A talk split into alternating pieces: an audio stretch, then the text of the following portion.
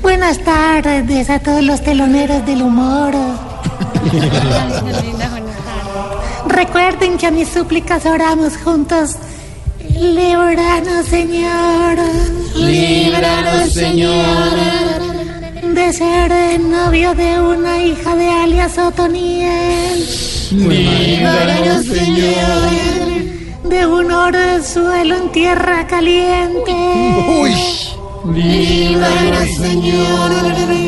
De un celador chismoso. Líbranos, Señor. De una visita después de las ocho de la noche.